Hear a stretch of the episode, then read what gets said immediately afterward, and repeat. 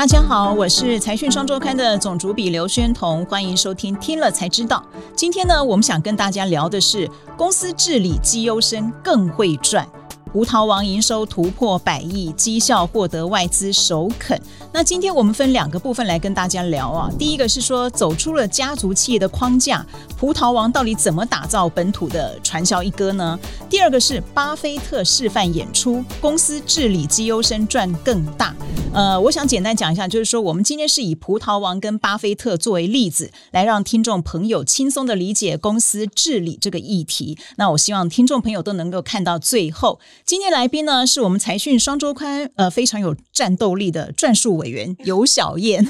种族比宣彤姐好，各位听众观众朋友们，大家好，好欢迎小燕啊、那在节目开始之前呢，我们跟大家分享一个好消息，我们财讯双周刊的周年庆正式开跑。那为了感谢大家的支持呢，现在只要用下方的资讯栏的连结，然后下单订购我们财讯双周刊，就能免费获得万国行李箱，数量有限，欢迎大家来订购。好，那我们就进入第一个主题。我们第一个主题是以葡萄王为例来讲公司治理，就是说他怎么样走出家族企业框架，葡萄王怎么样打造本土的传销一哥啊？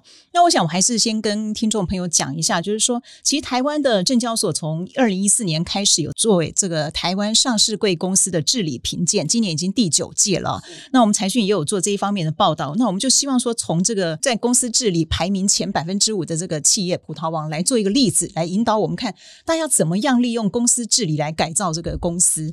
我们第一个就来讲一下，就是说我们之前听你讲过，说二零一零年现在的葡萄王他的董事长曾盛林啊，他是第二代。那他二零一一年其实就回到公司上班，回来之后他发现台湾怎么不太一样。对，上市公司好像治理不太一样。对对对，因为他有在外面上过班嘛，而且又是在英国，算是先进的国家。他就回来的时候开开董事会的时候，他发现就是五到十分钟就结束了，然后很像就是家族成员大家就是聚在一起聊一下天，然后就全部都通过，就莫名其妙就所有案子都过了，都通过了。嗯、对对对，然后他就很惊讶说：“哎，怎么会跟他之前在外面上班的这个经验这么不一样？”那所以就是说，这个董事会只是一种形式上而已，其实根本没有讨论，就是好像已经有人早就已经主导好了。就是他父亲嘛，就是当时候他有分享说，其实他父亲就算是一点一言堂的概念啦。哦，就是当时是一言堂，对他讲什么，大家就哦，好好好，拍手鼓掌，通一致通过这样。好，刚刚我们前提提到说，二零一四年台湾开始有这个上市公司的公司治理的评鉴，那那个时候好像也是他们公司的分水岭，到底它的前后的变化是怎么样的？可不可以跟我们讲述一下？呃，因为二零一四年的时候，这个开始我评鉴之后，他也跟他父亲啊，也跟家族提出说，哎，这个大家现在开始越来越重视这件事，那就是我们要不要引进外面的一些独董啊，或是一些其他董事来看看我们公司到底有什么需要改进的。然后当时候他说他跟大家建议的时候啊，他们家族人就说啊，我们为什么要找一个外人不懂我们公司的人来？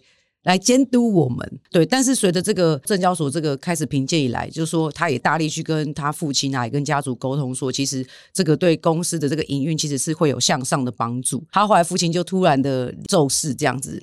对，那后来他就是呃顺利的接掌了公司，那他就把他这一系列的想法带进公司来。就是说，以前的台湾很多家族企业，其实他们一开始都很排外的，所以他们其实葡萄王一开始在二零一四年他想要做这个公司治理的时候，他也是发现有这样的情况。其实他有说，他说第一届的时候，葡萄王的分数其实很低，才六十几分。然后，但是其实他已经最近是连续三年都在这个公司治理百分之前五名排名当中，那已经连续两年的分数都破百了。那他就有跟我们分享说，他当时候是。做哪些事情啊？因为他有说，其实坦白说，公司蛮久，有蛮多老员工的。那要让他们接受一些新的想法，其实也需要不断的沟通啦。是他觉得他自己的政策是比较就是慢慢一步一步的那种沟通，然后讲到大家会愿意相信，然后大家也会觉得他说的是真的。然后他是采这种渐进式的。譬如说呢，他一开始进去的时候，他就把会计师事务所改成四大会计师事务所，因为他觉得四大比较接轨国际啦，比较可以把一些国际的一些新的一些。些概念带进来，再是说他觉得很重要的，就是说他自己主动先呃公告这个英文版的这些财报啊，还有一些相关的一些公告。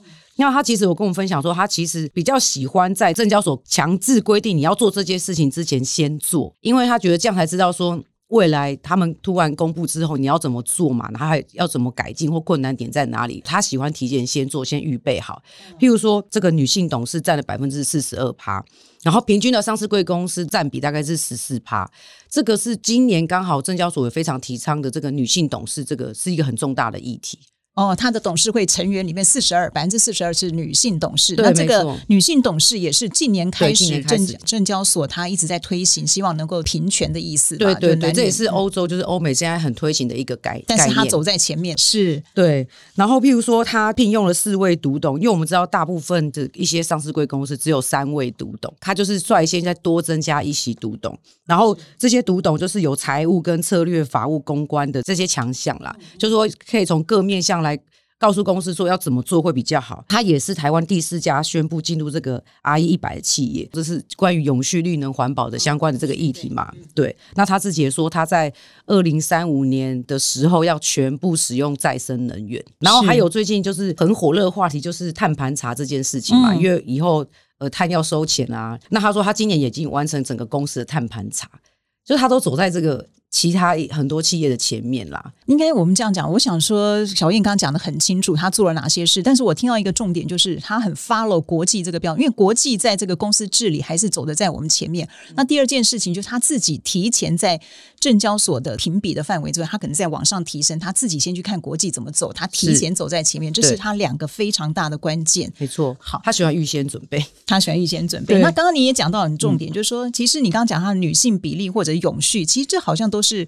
这几年开始公司治理评鉴好像特别推崇的地方。对对对，因为这个是欧美他们带进来一些观念啦。我们可以看说，刚刚之前举行完的 G seven，这些国家元首一致都决定说，哎，全球应该要加速这个绿色经济、绿能经济的转型这部分。大家也都一致通过，对，所以在这个公司自己的指标的这个评鉴上面，其实永续发展指标在过去只有十八项，然后也变成二十二项，未来可以知道说这些比重其实是会不断提高。好，那那个等一下我们还会再继续讲，不过我想我还是把这一段先跟大家提醒一下，就是说，其实葡萄网已经连续几年好像都拿到连续三年，连续三年拿到公司治理前百前百分之五。那通常我们常会听到有人说，公司治理就是会考试的，不见得真的会很会治理，可是。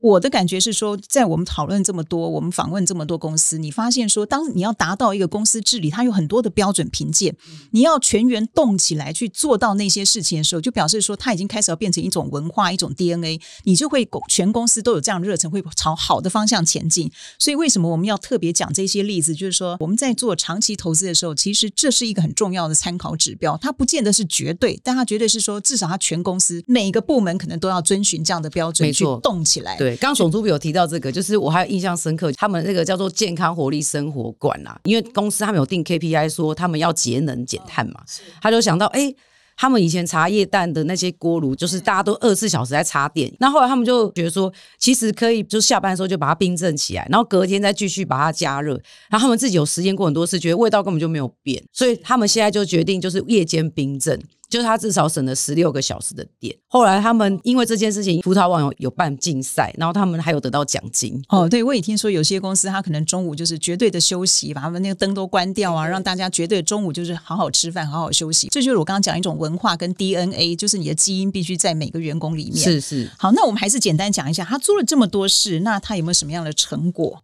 有啊，他就是去年的营收跟获利其实都创新高。就是他去年营收达突破百亿元，那他整个税后净利十四亿元是也是创了记录啊。就说他在这么多年在实施这些成果之下，终于有一些看到一些成绩，是蛮明显的。EPS 九点八，对啊，所以也是蛮蛮好的表现。那还有一种重点就是，那外人怎么看他呢？他有分享一个很有趣的例子，就是他有说有一年啊，他就是跟国外的一个外资有聊天，然后他就说：“我手上有你们两千张股票，你现在分数就是在我看来是这个中风险的产业。”就是说，你说前几年他从六十分慢慢爬，还没爬到现在一百分以上的时候，这个过程中有外资跟他讲说：“你已经是你是中风险，因为你分数还不够高，是不是？”对对，大概是这样。他就说：“如果你们一旦变成高风险的企业，我就会毫不犹豫的把这个两千张股票都卖掉。原因是因为就是你说外资的老板也规定他们必须要看这些指标来买卖。对，所以我们今天为什么一定要讨论这个题目？也许你会觉得说，他做这些事情跟他的获利营收可能没有绝对关系，可是事实上他还是有一定比例的关系。就说你的员工有向心力，另外一个就是说外资，其实外资还是很重要的这个组成分子。你国要走到国际，还是要有外资的资金。那外资怎么看你？他们会把这个看得很重要。所以我们今天要讨论这个问题，也是说希望大家能够正视，说不要把它当做一个好像很僵化的东西。其实它慢慢有在改变，而且它改变很多的公司。不然为什么台积电啊那些都要这么强调这些事情？对，没错。所以也因此，它的这个外资持股比例，我们大概去看了一下，就在去年大概这个时期，外资是持股大概十趴左右，在今年就已经变成二十趴了。所以它也随着这个公司治理的这个分数的上升，然后外资持股比例也是增加。那未来会有什么特别的变化吗？就是葡萄王，其实我们都知道它是本土的传销一哥品牌，就是葡众。我觉得应该多多少少人都有吃过它的产品。那其实它也有说，它这个葡众会继续发展这个事业。那目前也每年都是很稳定的一直在成长嘛，至少五趴五趴的成长。那它现在也就是说，它要进军这个马来西亚，也就是进军国际市场这样子。那它也跟马来西亚公司合资啊，对。那还有其实统一有投资。葡萄王有入股他们八趴，这一些其实都跟公司治理还是有一些关系啊。就是说他也是看到这些选项嘛。那未来在这个展望上面，他除了直销的这个品牌以外，他自己现在蛮积极发展这个代工，一些国外品牌找他代工嘛。因为大家都知道他们很会做这些保健食品。然后国外代工部分，他也有说，哎，他说他发现就是如果有好的公司治理的话，国外品牌来选你的时候就很容易胜出嘛。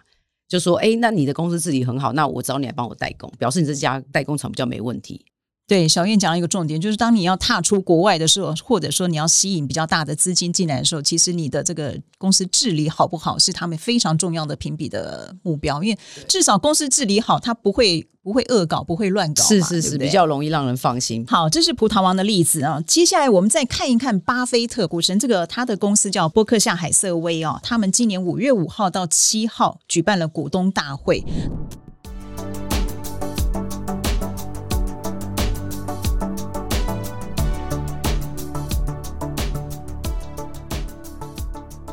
那小叶，你帮我们大概讲一下，他这个三天股东大会有什么特色？我们现在来讲一下这个例子。那个股东大会比较大的亮点啊，就是说他投资很多公司嘛，然后比如说玩具公司啊，他就开了一个特卖会，就让所有投资他们的股东都可以，应该是有特惠价钱啊，就是去特卖会里面去买到他的那些产品。嗯、对，他是开放一般股东，只要有任何投资他们的股东就可以。这件事事情呢、啊，就是我们有问一下说公司治理评鉴的一些老师啊，他们有分享说，其实。波克夏这件事情，就是让人家更看得出来说，他们对小股东、任何股东都是一视同仁，是平等的。